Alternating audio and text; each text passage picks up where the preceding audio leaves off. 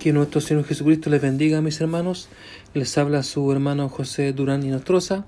Estamos aquí para traer la palabra de este día, de este día que ya comienza, este mes de diciembre.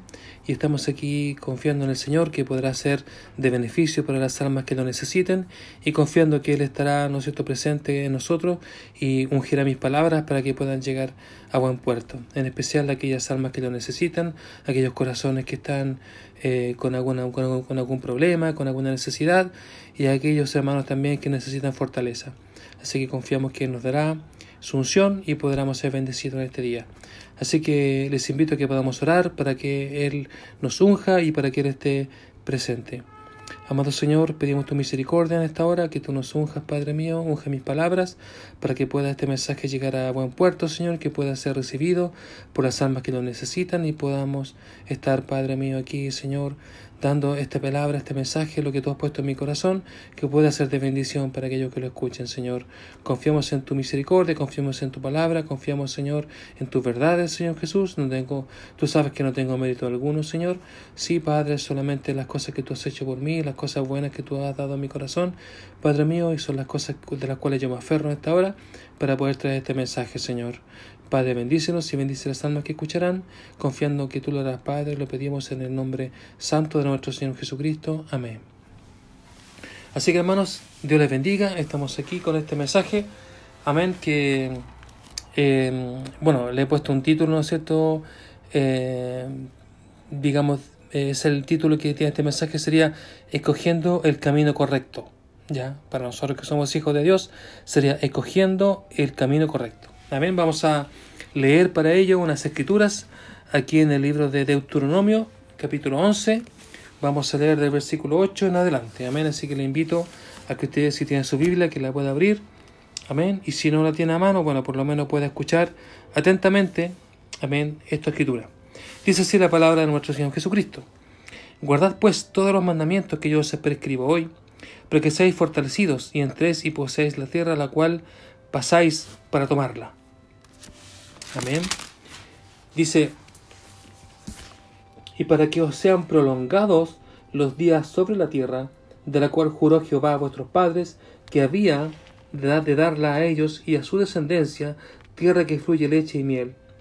La tierra a la cual entras, entras para tomarla no es como la tierra de Egipto, de donde habéis salido, donde sembrabas tu semilla y regabas con tu pie como huerto de hortaliza la tierra a la cual pasáis para tomarla es tierra de montes y de vegas, que bebe las aguas de la lluvia del cielo. Tierra de la cual Jehová tu Dios cuida, siempre están sobre ella los ojos de Jehová tu Dios, desde el principio del año hasta el fin. Si obedecieres cuidadosamente a mis mandamientos que yo os prescribo hoy, amando a Jehová vuestro Dios, y sirviéndole con todo vuestro corazón y con toda vuestra alma, yo daré la lluvia a vuestra tierra a su tiempo, la temprana y la tardía, y recogeréis su granos, tu vino y tu aceite. Daré también hierba de tu campo para tus ganados, y comerás y te saciarás. Guardaos pues, que vuestro corazón no se infatúe, y os apartéis y sirváis a dioses ajenos, y os inclinéis a ellos. Y se encienda el furor de Jehová sobre vosotros, y cierra los cielos, y no haya lluvia, ni la tierra dé su fruto, y perezcáis pronto de la buena tierra que os da Jehová. Por tanto pondréis estas mis palabras en vuestro corazón y en vuestra alma, y las ataréis como señal en vuestra, en vuestra mano, y serán por frontales entre vuestros ojos. Y las enseñaréis a vuestros hijos, hablando de ellas cuando te levantes, perdón, cuando te sientes en tu casa, cuando andes por el camino, cuando te acuestes y cuando te levantes. Y las escribirás en los postes de tu casa y en tus puertas, para que sean vuestros días y los días de vuestros hijos tan numerosos sobre la tierra de que Jehová juró a vuestros padres que les había de dar, como los días de los cielos sobre la tierra. Porque si guardáis cuidadosamente todos estos mandamientos que yo os prescribo para que los cumpláis, y si amareis a Jehová vuestro Dios, andando en todos sus caminos y siguiéndole a él, Jehová también echará de delante de vosotros a todas estas naciones, y desposeeréis naciones grandes y más poderosas que vosotros, todo lugar que pisare la planta de vuestro pie será vuestro, desde el desierto hasta el Líbano, desde el río Éufrates hasta el mar occidental será vuestro territorio. Nadie, nadie se sostendrá delante de vosotros. Miedo y temor de vosotros pondrá Jehová vuestro Dios sobre toda la tierra que pisareis, como él os ha dicho. He aquí, yo pongo hoy delante de vosotros la bendición y la maldición. La bendición, si oyereis los mandamientos de Jehová vuestro Dios, que yo os prescribo hoy, y la maldición, si no oyereis los mandamientos de Jehová vuestro Dios, y os apartareis del camino que yo os ordeno hoy, para ir en pos de dioses ajenos que no habéis conocido. Amén. Esa es la escritura que hemos leído para este mensaje, ¿no es cierto?, que trata de escogiendo el camino correcto de los hijos de Dios. Entonces nos, quedamos de todas las citas que leímos, ¿no es cierto?, nos quedamos con esta cita de, Deuteronomio 11, vamos a, a, enfocarnos, ¿no es cierto?, en esta cita del versículo 26, que es algo muy tremendo, algo muy poderoso, donde Dios dice que he aquí yo pongo hoy delante de vosotros la bendición y la maldición. Amén. Entonces, nuestra historia comienza hoy día ya en los días de Egipto, cuando Dios había sacado a Israel del cautiverio. Y vemos que, ¿no es cierto?, ellos ya habían comenzado en su caminata al otro lado del, del Mar Rojo, y ellos estaban caminando, pero, ¿no es cierto?, ellos tuvieron que no, como dice el profeta, no, no estaban muy conformes con las leyes de Moisés y como Dios trataba con Moisés y las cosas que él les decía, ¿no es cierto? Ellos quisieron, ¿no es cierto?, tener algo más claro, algo más, eh, por así decirlo, directamente de Dios, y ellos pidieron los mandamientos, pidieron a, a Moisés que Dios le diera mandamientos, que no solamente fuera su palabra, sino que fueran mandamientos directamente de Dios. Entonces, bueno, a, a, eso, ¿no es cierto?, Dios les dio mandamientos y los bendijo, pero bueno, todos sabemos de que todos estos mandamientos que Dios le dio nunca sirvieron de mucho porque nunca hubo alguien que los pudiera cumplir. Por tanto, ellos se equivocaron en pedir esto porque era mucho mejor eh, la gracia de nuestro Señor que Él los cuidara antes de pedir esos mandamientos que nunca ellos pudieron cumplir. Amén. Gloria a Dios, sabiendo que Dios siempre será más misericordioso que una ley.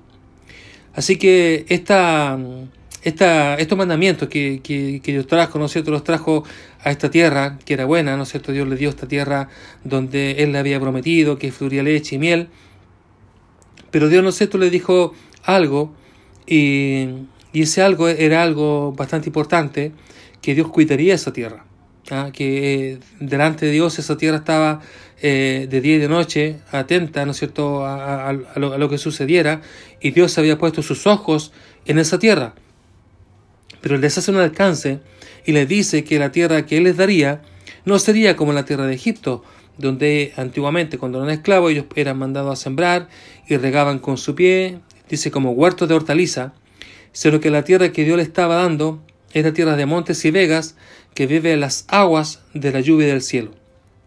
Gloria a Dios. Entonces sabemos que, que Egipto es un país que tiene una gran fluente de agua por el río Nilo, y es donde es un terreno alto para poder sembrar y cosechar, eh, donde incluso usted sabe que en eh, los tiempos de José hubo una cosecha abundante por siete años, en los años de abundancia. ¿Por qué? Porque el Nilo tenía mucha agua. Era tierra fértil por naturaleza, con fluentes de agua para el cultivo. Pero Dios le estaba diciendo a los judíos que la tierra que Él les daba no iba a tener esa agua, no iba a tener un agua natural, sino que la tierra sería regada por la lluvia. Entonces nosotros, bueno, gracias a nuestro Señor que nos permitió poder estar allí con nuestro pastor en, en, en, Israel, pudimos ver que efectivamente es así. Ellos tenían construido en las alturas de las montañas una zanja, unos diques bastante profundos para, que, para recolectar el agua y el agua corría como afluentes, como ríos, de todo lo que se juntaba de la lluvia y corría y era, ¿no es cierto?, acumulada en estanques muy profundos como tipo piscina y de esa manera ellos podían tener agua para soportar los días, ¿no cierto?, de verano donde no iba a llover. Y de esa manera ellos podían, eh, ¿no de alguna manera poder tener agua para poder beber. Y bueno, como ellos tenían también, hacían su vino con, con sus uvas y bueno, ya cuando, cuando el agua ya pasaba su tiempo se comenzaba a casi a podrir, por así decirlo, porque ya ya quedaba muy poquito, entonces ya estaba muy, muy débil, ya seguramente ya había entrado mucha luz solar y esa agua se había corrompido, ¿no es cierto? Estaba ya como casi pudriéndose, entonces ¿qué hacían los judíos para poder aprovechar ese, ese líquido? Lo mezclaban con vino y de alguna manera podían tener un, un vino mezclado con agua y así podían hidratarse y poder, eh, eh, poder, por así decirlo, echar mano de ese líquido para no, para no perderlo, porque en realidad en esos tiempos y en esos lugares el agua sí que era eh, un líquido importante y, muy, y muy importante, era, era algo vital. Si no había eso, no, no había vida. Amén. Así que eh, vemos que todo esto, la tierra prometida era buena. Era una tierra fértil. Si el agua llegaba a caer, esa tierra florecía. Gloria a Dios. Entonces, lo importante, hermano, de, todo esto, que en este versículo eh, muy tremendo, ¿no es cierto? El 26, dice, eh, le dice que el Señor a Israel, dice, aquí yo pongo hoy delante de vosotros la bendición y la maldición. La bendición si guardaréis los mandamientos que yo os prescribo hoy, y la maldición si, si, se apartaren del camino que yo os ordeno hoy para ir en pos de dioses ajenos que no habéis conocido. Ahora, estos mandamientos, Dios les dijo, los enseñaréis a vuestros hijos cuando te sientes en tu casa, ¿verdad? Cuando llegue del trabajo, por ejemplo, cuando te acuestes y cuando te levantes, y los escribirás en los postes de tu casa y en tus puertas.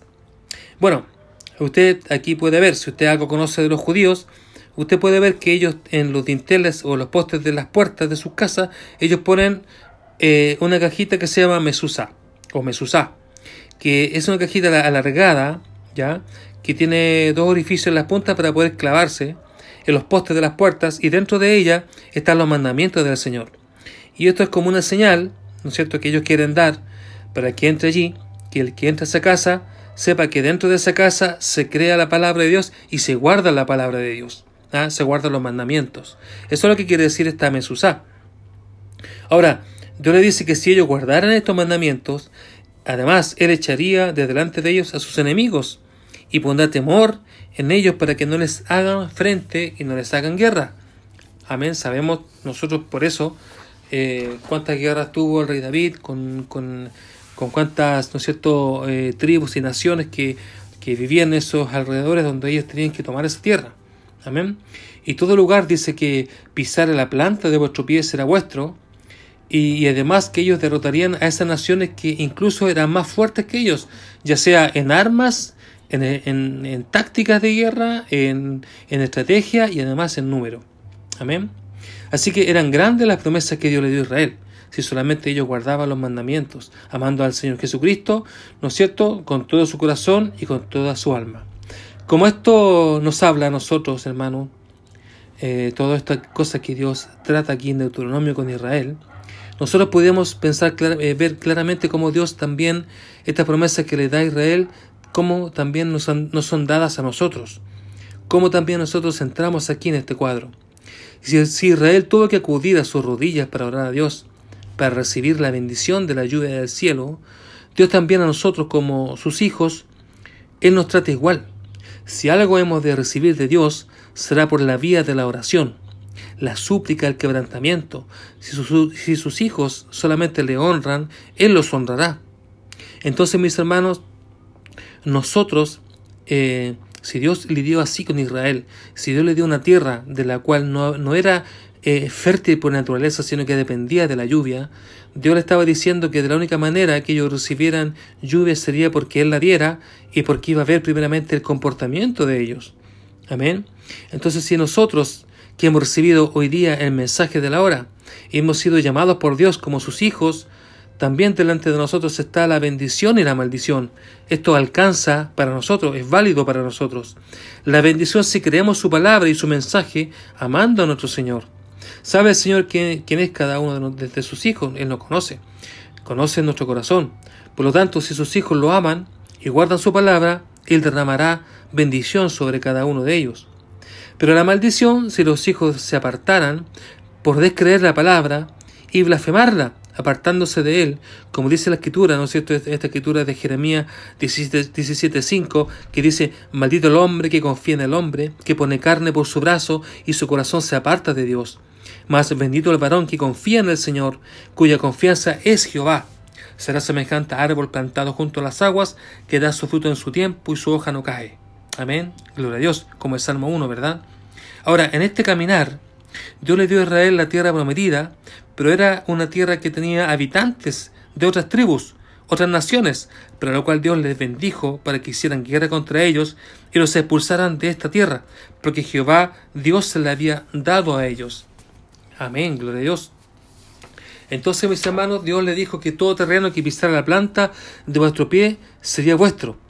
Entonces, como dijo nuestro profeta, Israel tuvo que pelear por cada pulgada de terreno que ganó. Y así vemos que en esta posesión fue cuando Caleb dijo a quien conquiste Kiriar Safer, le daré a mi hija Axa por mujer. Había que pelear. Amén. Y, y, Otoniel ganó el premio porque conquistó esa tierra para Caleb y Caleb le dio a su hija Axa. Amén. Ahora, si lleváramos estas promesas a nuestro día, no sería lo mismo, hermano. No, no podríamos poseer la tierra que nos pertenezca o la tierra que nosotros deseemos haciendo la guerra. No podríamos armarnos hasta los dientes, por ejemplo, hoy día, y salir con granadas, con metralletas, con todo, a matar a todos los que viven aquí, por ejemplo, en Vitacura, los Barnechea, las Condes, para quitarles las tierras y sus posesiones. Amén, porque Dios lo prometió. Amén. Sabemos que no es así. Eso no aplica aquí de esa forma. Pero Dios nos dio la heredad espiritual, su autoridad, con su poder para hacerle frente al enemigo. Amén. Aunque sabemos que todas las cosas las recibiremos por heredad algún día. Este mundo nos pertenecerá. Hoy día no nos pertenece, pero no podemos hacer guerra y matar a la gente para quitarle sus posesiones. Amén. Más bien, Dios nos da, ¿no es cierto?, un reino espiritual del cual sí tenemos autoridad para tomarlo.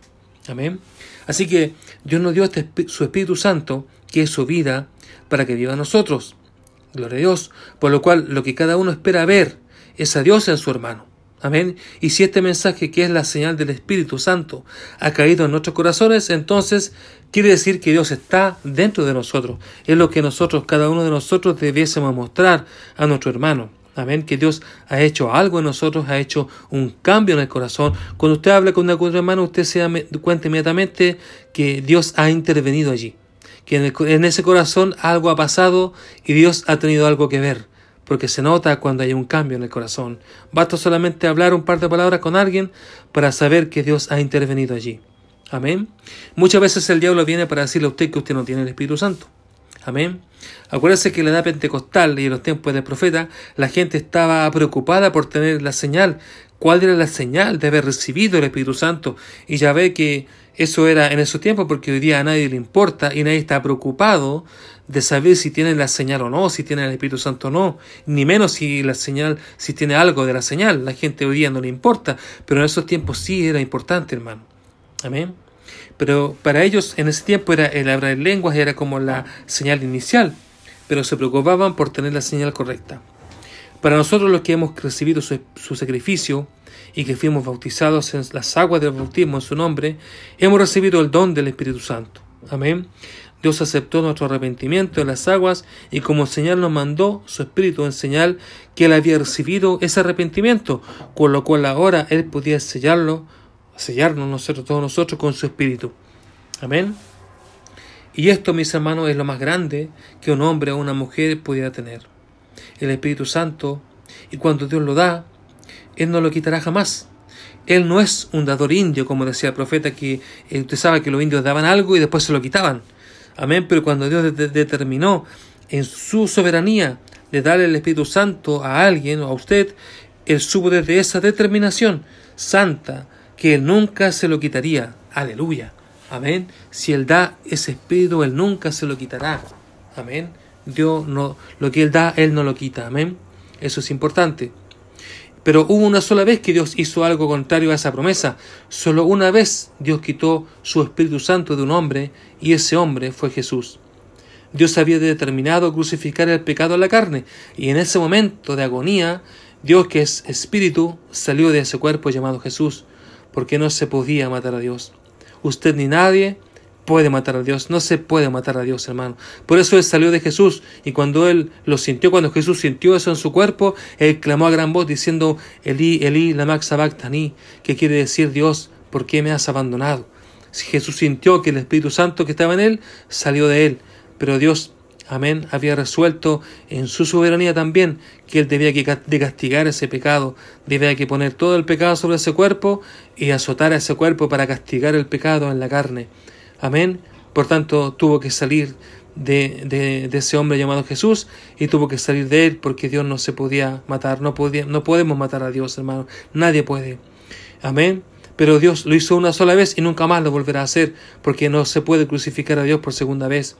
Y sus hijos, amén, con este sacrificio perfecto están perdonados, porque ese día en el Calvario Dios pagó el precio del pecado para que nunca más reine en el corazón de los hijos el pecado, ni siquiera el deseo de poder pecar. Gloria a Dios, amén, gloria a Dios. Esa es la vida de Dios entrando al corazón humano. Entonces, hermano, la heredad que nos ha tocado es su espíritu, y por su espíritu tenemos victoria en este mundo. Él dijo, en el mundo tendréis aflicción, pero confiad, yo he vencido al mundo. Él nos puso en un mundo hostil, donde el mundo está en contra de la santidad, está en contra de aceptar el sacrificio de la cruz, y el hombre, el hombre y la mujer del mundo no quiere a Dios en su corazón. Dígame usted, hermano, hoy día, ¿quién está preocupado? ¿A quién le importan las cosas de Dios? ¿Quién quiere saber algo de Dios? ¿Quién ¿Quién quiere leer la Biblia? ¿Quién quiere algo, hermano? Están tan preocupados de las redes sociales que nadie tiene idea y nadie, ni siquiera estas nuevas generaciones, por lo menos las generaciones antiguas, podían tal vez alguna vez leyeron un párrafo de la Biblia, pero digamos usted, estas nuevas generaciones, si es que conocen aún la Biblia, si es que la han visto alguna vez, ni siquiera la han visto y menos la han podido leer. Con razón nuestro profeta dijo que la única Biblia que ellos leerán sería nuestra vida. Dios nos ayude, hermano. Amén. Entonces, ¿cómo logramos la victoria, mi hermano? ¿Cómo lograríamos vencer a los enemigos? ¿Cómo podemos vencer al diablo y a sus súbditos? Amén. Con todo esto, vamos a leer aquí una porción de un mensaje de profeta. Eh, el título del mensaje dice La resurrección de Lázaro, predicado el 29 de julio de 1951. Dice así, dice, mirad, deidad, dice, eh, deidad, yo soy hijo de Charles Branham, porque nací de Charles Branham, mi papá. Yo soy parte de él. Tengo la frente como él, tengo el cabello como él, soy un hombre pequeño como él. En mi naturaleza soy como él, porque él es mi papá. Y si nosotros venimos a ser hijos de Dios en espíritu, deidad mora en el hombre. Aleluya. Luego abre usted de ojos ciegos que son abiertos. Ellos dicen que para Dios nada es imposible. Les dijo que para usted nada es imposible, si usted cree. No para Dios, para usted hay deidad en el hombre. Gloria a Dios. Amén. Y el mismo Dios que se probó allá atrás de la legendaria plataforma de las eternidades y de sus manos rodaron mundos y creó estas cosas, le dio a usted el privilegio de ser su hijo y usted es parte de él. Y Dios mora en la raza humana y el hombre mismo es deidad. Aleluya, ahí lo tienen. Quizás esto los atore, pero estudienlo un poco. ¿Ven? Gloria a Dios. Una un párrafo tremendo de este mensaje. Amén. Qué maravillosa palabra podemos ver, hermano. Qué maravillosa es la palabra. Porque para Dios todo es posible, pero aquí dice el profeta que no es que para, se sabe, se entiende que para Dios todo es posible, pero dice que para usted todo es posible si tan solo usted lo puede creer. Por tanto, somos retados a creer retados a creer. Nuestra salvación está asegurada y el plan de Dios camina en perfecto orden. Aunque sintamos muchas veces, mi hermano, que eh, oramos cada día porque Él venga y hemos visto que Él ha retardado su venida, pero para Dios Él tiene todo bajo control y todo su plan se está desarrollando de manera perfecta. No pudiese ser un plan erróneo, hermano, o equivocado. Todo lo que está pasando está bajo control y está en plena continuidad con el plan de Dios. Por tanto, no hay nada fuera de orden. Lo que pasa es que nosotros cada día envejecemos y queremos que Él venga pronto, porque vemos que este mundo está pasando y nosotros todavía seguimos aquí. Es nuestro deseo natural de seres humanos de que Él venga pronto por nosotros. Amén. Por tanto, para cubrir el pecado, hoy día está la sangre bendita derramada de las manos de Manuel. Él dijo que cualquier cosa, cualquier error que usted cometa, hermano, dice que Él ni siquiera lo ve, porque Él mira, cuando nos mira a nosotros, Él ve la sangre de, que está sobre nosotros. La sangre de su Hijo amado está sobre los que creen. Amén. Entonces tenemos que amarlo, mis hermanos, con nuestro corazón y cumplir su palabra. Entonces, con todo esto, hermanos, podemos preguntar, ¿qué nos falta? Si tenemos su Espíritu Santo en nosotros, no nos falta nada, porque su vida está viviendo en nosotros, dentro de nosotros. Ahora, ¿dónde podemos estar débiles? Yo creo que en la fe, ¿no es cierto? Porque siempre, mis hermanos, estamos mirando nuestras debilidades y eso, bueno, aparte de debilitar nuestra fe, miremos nuestra baja estatura espiritual, en nuestros altos y bajos, y no podemos creer que Dios nos vaya a usar para algo.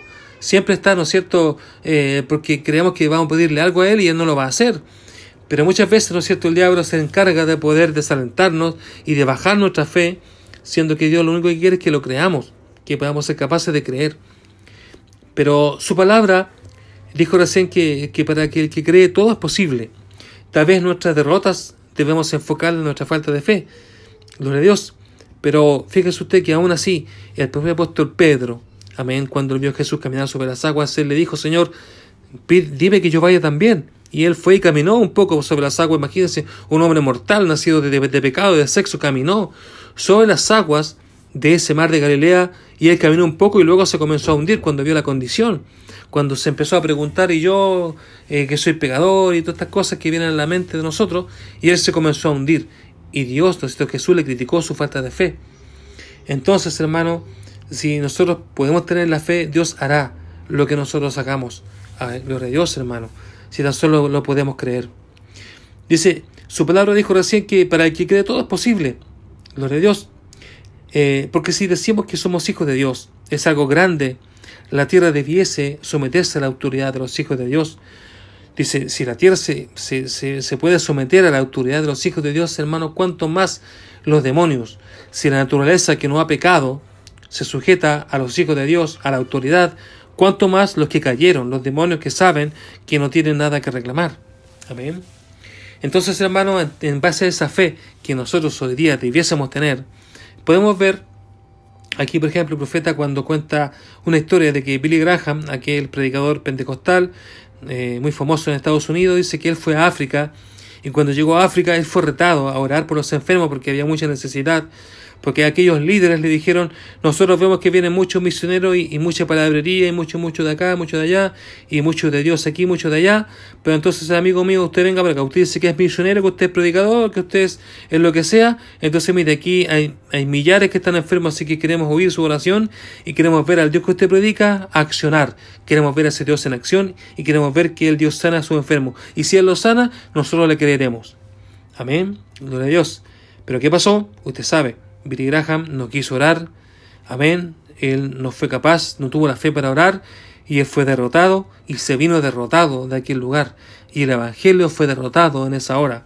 Y cuando el profeta lo supo, dijo, yo al menos lo habría intentado. Amén, gloria a Dios. Si él no tenía la fe suficiente para orar por los enfermos, debió al menos intentarlo. Tal vez, hermano, Dios lo habría escuchado. Amén. Seguro, hermano. Amén. Y a cualquiera, cualquiera que lo quiera hacer, hermano, es mejor decirlo, intentarlo, a no hacerlo. Amén, gloria a Dios. Entonces, mis hermanos, si hoy en el mundo en que vivimos vemos que entre el pueblo hay maravillas de Dios pasando, aunque son testimonios personales, ¿no es cierto? Cada uno de nosotros ha tenido testimonios personales de Dios, porque Dios lidia con individuos como nosotros, que somos gentiles, porque Él no lidia con todos los gentiles, porque usted sabe que Él sacará una parte de los gentiles, no a todos los gentiles, por eso él lidia con individuos porque son solamente una parte de ellos, que son sus hijos, los cuales somos nosotros.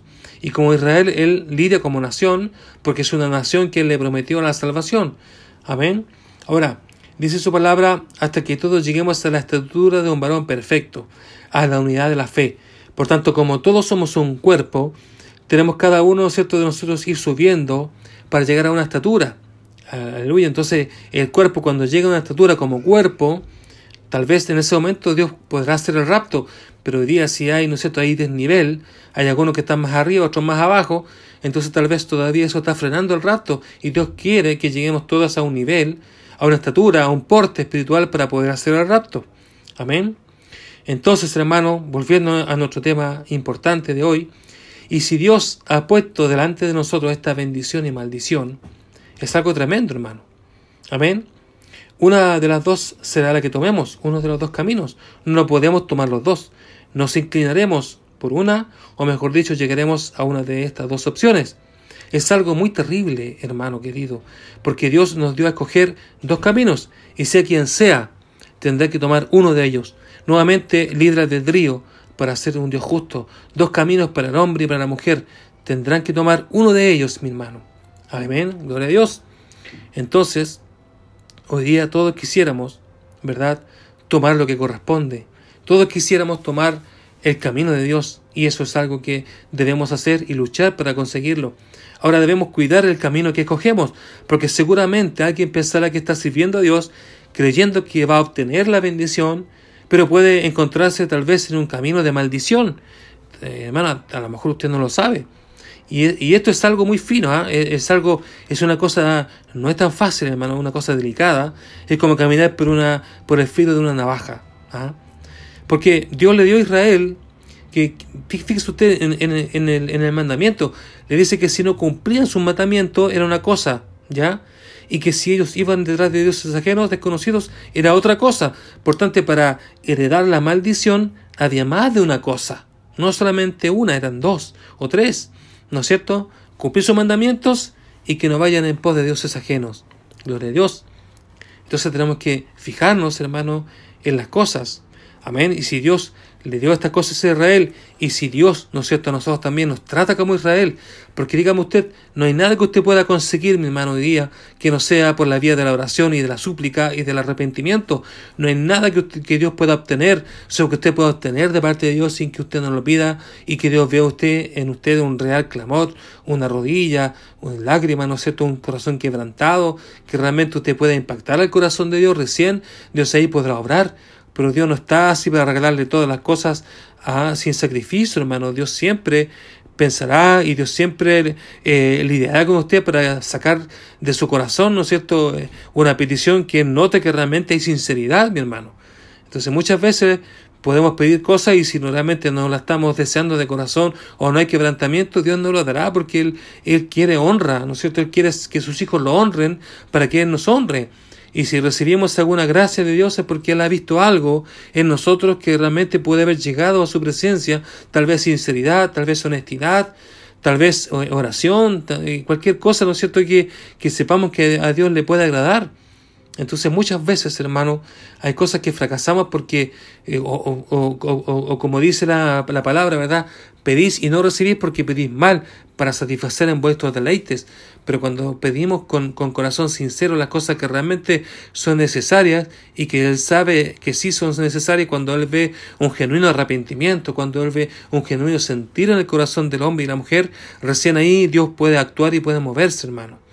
Amén. Entonces eso ya con, la experiencia que tenemos, con la trayectoria en el mensaje, con el, con el caminar, con el peregrinar sobre esta tierra y conociendo a Dios, el tiempo que lo conocemos sabemos que es así, que así Dios obra. Dios no obra como cualquiera, ¿no es cierto?, que le da algo así por así, aunque Él da las cosas por gracia y misericordia, pero primeramente Él tiene que ver corazones quebrantados, Él tiene que ver corazones redimidos, tiene que ver corazones rendidos, tiene que ver, ¿no es cierto?, una vida eh, rendida a Él, una vida que realmente sea sincera, un corazón que, que trate de, eh, que, en el día esté pensando en Él, eh, un corazón que cuando se acuesta piensa en Él, que ora Él, que cuando se levanta, cuando despierta está clamando, está afligido, un corazón que necesita de Dios. Amén. Entonces todas esas cosas Dios las ve, hermano. No podemos nosotros engañarlo porque Él es un Dios perfecto. Amén. Gloria a Dios. Entonces tenemos que llegar a esta estatura de ese varón perfecto como cuerpo para poder hacer el rapto. Amén. Gloria a Dios. Entonces, hermano, esta escritura yo lo veo que es algo muy terrible, hermano, que Dios eh, no, es que no es que se desentienda, pero Dios nos da libre albedrío, pero Él nos deja ahí y nos dice, hoy pongo delante de vosotros la bendición y la maldición. Amén. Podemos decir, Señor, no pongas la maldición, pon solamente la maldición. No nos interesa la maldición, pon la bendición nomás. Amén. Pero no. Él dijo, yo pongo hoy delante de vosotros la bendición y la maldición. Amén. Gloria a Dios. Pero tenemos que escoger una de ellas, mi hermano. Esto es algo muy terrible, porque Dios nos dio a escoger dos caminos. Y sea quien sea, mi hermano, tendremos que tomar uno de ellos. Es el libre albedrío. Ahora debemos de cuidar el camino que escogemos porque seguramente, amén, muchos puedan pensar, no, yo estoy en el camino correcto, pero tal vez su camino sea camino de maldición. Como dice la escritura, hay camino que al hombre le parece ah, en el camino verdadero, pero su fin es camino de muerte. ¿Mm? Hay camino que al hombre le parece que es el correcto, pero su fin es camino de muerte. Eso dice la palabra. Amén. Y, esto es algo muy fino, hermano, y la cosa es difícil. Amén. Porque esa, esa cosa, ¿verdad? Dios le dio a Israel todo esto, pero, pero el mensaje, hermano, fíjese usted, que el mensaje de la hora ha sido predicado en todo el mundo. Y en todo el mundo han proliferado los falsos profetas y maestros, y muchos quieren tener ese título de profeta. Usted lo ve aún en las denominaciones, todo el mundo tiene un profeta, todos quieren tener a alguien. Amén. Denominación y profetas. Nosotros que somos hijos de Dios y que hemos recibido el mensaje puro de Dios por la boca de su profeta vindicado de Dios, y hoy podemos ver cómo también dentro del mensaje hay personas que ponen el título de mensajeros de la hora, a hombres distintos del profeta de Dios llamado William Branham, poniendo nombres y títulos a hombres distintos, a escogiendo nombres a hombres distintos del que Dios escogió, hermano, ¿ah? pasando por alto la escogencia de Dios. Eso es algo muy tremendo y muy terrible. Dios nos ayuda nunca a meternos ¿ah? en, las cosas de Dios. Eso también es, es, adoración a los ídolos. Y si la persona está en esa situación, ¿ah? está adorando a un ídolo, Dice la Biblia que no heredará la bendición, sino que heredará la maldición. Ya sabe que Dios siempre lidió con Israel. Usted sabe, ellos siempre iban detrás de los ídolos. Entonces, hermano, yo me pregunto y le pregunto a usted, para que usted reflexione, así como yo reflexiono, ¿será el mal del ser humano de buscar siempre a alguien y de investirlo o ungirlo como alguien que Dios no ha considerado? ¿Será que a usted le gusta escoger a la gente por, porque usted carnalmente ve algo que le simpatiza o que le agrada? ¿Ah? Pero dice, acuérdese que Dios le dijo a, a, ¿no es cierto? a, a Samuel, le dijo, no mires lo bello desde su hermosura, porque yo miro, no miro lo que miran los hombres, porque yo miro el corazón. Amén. Entonces nosotros como seres humanos carnales no podemos mirar el corazón, porque el corazón es engañoso y no lo conocemos. Amén. Podemos ver caras, dice el dicho, pero no corazones. Pero Dios sí que puede ver los corazones. Entonces muchas veces usted puede ver cara y simpatía y cosas así. Usted se siente eh, muy bien, encaja muy bien con alguien. Pero ojo con el título y la posición que usted le pone, porque puede estar poniendo a alguien en un lugar que Dios no ha puesto y Dios ha puesto a otra persona y usted se encontrará lidiando contra Dios. Amén. Y eso es algo complicado, algo difícil, algo terrible. Amén. Nuestro pastor ha estado en este tema hace poco y vemos que hoy existe en Chile y el mundo seguidores de hombres, seguidores de los falsos profetas. Ah, y como leímos recién en Jeremías 17.5, dice que maldito el hombre que confía en el hombre y que pone carne por su brazo y su corazón se aparta de Dios. Usted sabe, pero bendito el que confía en Jehová y en todas las cosas le consulta a Jehová. Amén. Por tanto, mi hermano, hay una maldición que evitar y una bendición que ganar.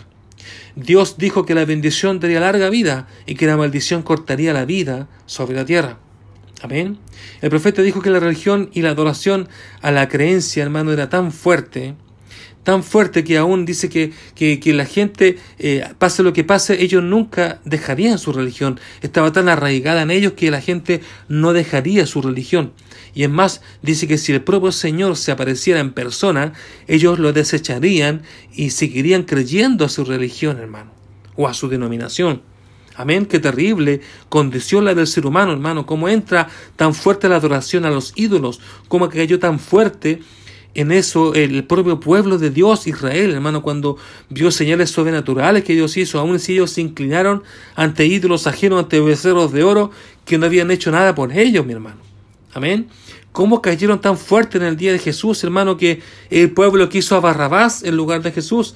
Barrabás era un fanático político religioso, asesino y populista, y logró llamar la atención del pueblo, y ellos la escogieron a él en lugar del santo de Dios. Oh hermano, ese espíritu aún vive en estos días y está contra el verdadero espíritu de Dios.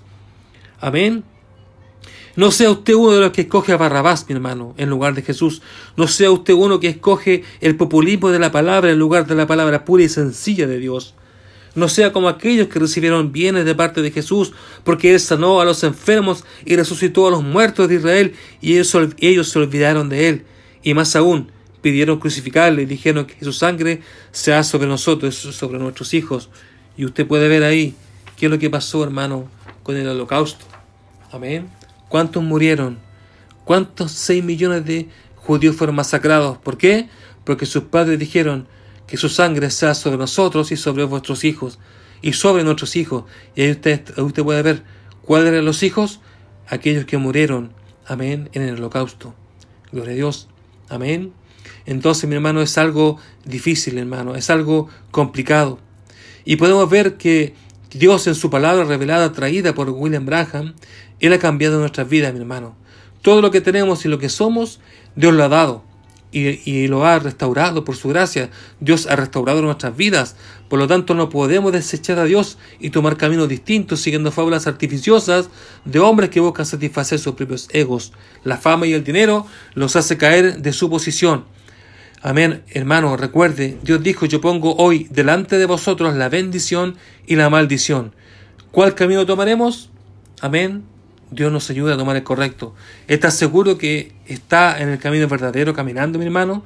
¿Estás seguro que está en el camino de la bendición? ¿Estás seguro que no está yendo tras de hombres y no del verdadero Espíritu Santo de Dios? Dios nos ayuda a que así sea, mi hermano. Amén. Dios nos ayuda, hermano, porque eh, es terrible. Quisiéramos que no fuese así, pero Dios Dios se puso así a Israel, que eran el olivo original, si Él lo puso delante de, de ellos, si Dios puso delante de ellos Dice, yo os pongo hoy delante de vosotros bendición y maldición, entonces para nosotros es igual. Él puso la bendición y la maldición. No podemos pedir decir no, solamente pon la bendición, no. Él puso para ser justo libre albedrío, bendición y maldición. Y sabemos cómo obtener la bendición y sabemos cómo evitar la maldición. Así que hermano, si usted sabe cómo evitar la maldición, evítela. No vaya atrás de hombres. No sea usted uno de aquellos que después de haber recibido todas las bondades de Dios, como Dios ha restaurado su vida, como Dios ha cambiado su alma, como Dios ha quitado los vicios de usted, como Dios ha cambiado su forma de ser, como Dios ha, sacado los demonios que lo gobernaban a usted, como Dios ha restaurado su matrimonio, su vida, sus hijos, todo lo que le ha hecho para que usted tome hoy día y vaya atrás de un hombre, creyendo que ese hombre eh, está, ¿no es cierto?, con, con, eh, con la unción o, o está, digamos, en la sazón del día, eso es falso, mi hermano. Lo correcto es la palabra de Dios. Lo correcto es lo que Dios trajo por un profeta que él vindicó. Y fuera de eso, él no ha vindicado.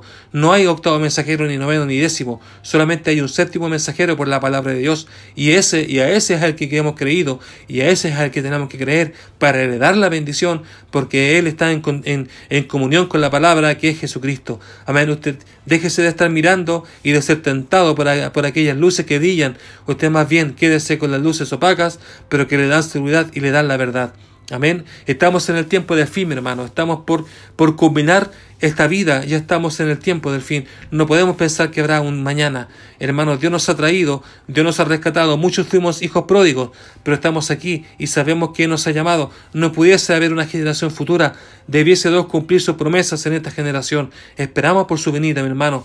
Podemos ver los finales del tiempo, podemos ver que es el día de la tarde, es el día en que estamos viviendo, amén, y, vemos estas cosas, estas señales acontecer, amén, en los tiempos, ve, puede usted mirar tiempo atrás, en los tiempos de nuestro profeta, en el año 61, amén, Kennedy fue elegido presidente de Estados Unidos, un demócrata religioso católico, amén, era el año 1961, eh, eh, es, es, es, es algo importante, porque una nación que fue fundada sobre base cristiana vino a ser católica en contra de todo lo que ellos habían profesado.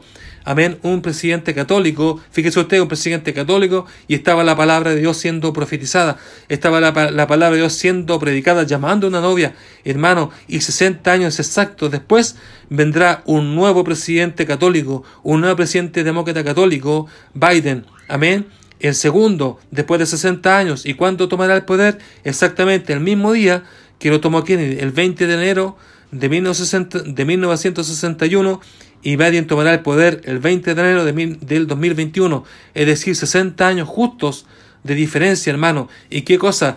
Imagínese usted, en, esos, en el año 61 había un profeta predicando la palabra, llamando a una novia, y hoy día Biden toma el poder en el 2021, 60 años después, y ya una novia ha sido llamada.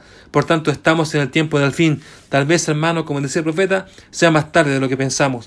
Tal vez sea más tarde de lo que nosotros podemos pensar, hermano, pero no vaya atrás de ellos, no vaya atrás de aquellos, no vaya detrás de, ellos, de, aquellas personas que brillan, no vaya detrás de aquellas personas que le puedan eh, deslumbrar por muchas cosas, vaya detrás de la palabra revelada, vaya atrás de la verdad de Dios, vaya atrás de un espíritu apacible, sencillo y humilde, porque allí está Dios, mi hermano. Él ha cambiado nuestras vidas y merece que nosotros le amemos y le sigamos si queremos heredar esa bendición. Amén. Pero Dios nos ha puesto allí el libre albedrío. No olvide, bendición y maldición está delante de nosotros, así como lo tuvo Israel. Israel, lamentablemente, perdió la bendición y heredó la maldición. y hasta el día de hoy, ¿no es cierto?, ellos están bajo maldición hasta que venga su tiempo de restauración y Dios los librará y sacará ese remanente. Amén. Y ellos volverán a ser injertados en el buen olivo y Dios recogerá sus frutos. Pero nosotros, hermanos, estamos en pie para ser raptados. Por tanto, no se olvide de las enseñanzas, no deseche la palabra profética que hemos recibido de William Branham, no deseche los consejos, no deseche la palabra del ministerio, no deseche las cosas que Dios ha traído, porque estamos en un lugar seguro. Dios nos ha traído a un lugar seguro y Él quiere, y, si Él nos ha traído a un lugar seguro es porque Él se ha fijado en nosotros y Él quiere lo mejor para nosotros, hermano. Él quiere que no demos erróneamente, sino que Él quiere que demos en el blanco. Amén. Así que estamos en el final del tiempo, mi hermano, y esperamos que Él venga pronto por nosotros, mi hermano. Al ver todas estas señales aconteciendo, esperamos que Él venga pronto. Amén. Dios les bendiga, mi hermano, y será hasta una nueva oportunidad. Pero no olvide que delante de nosotros está puesta la bendición y la maldición. Que el Señor Jesucristo les bendiga, mi hermano. Amén. Shalom.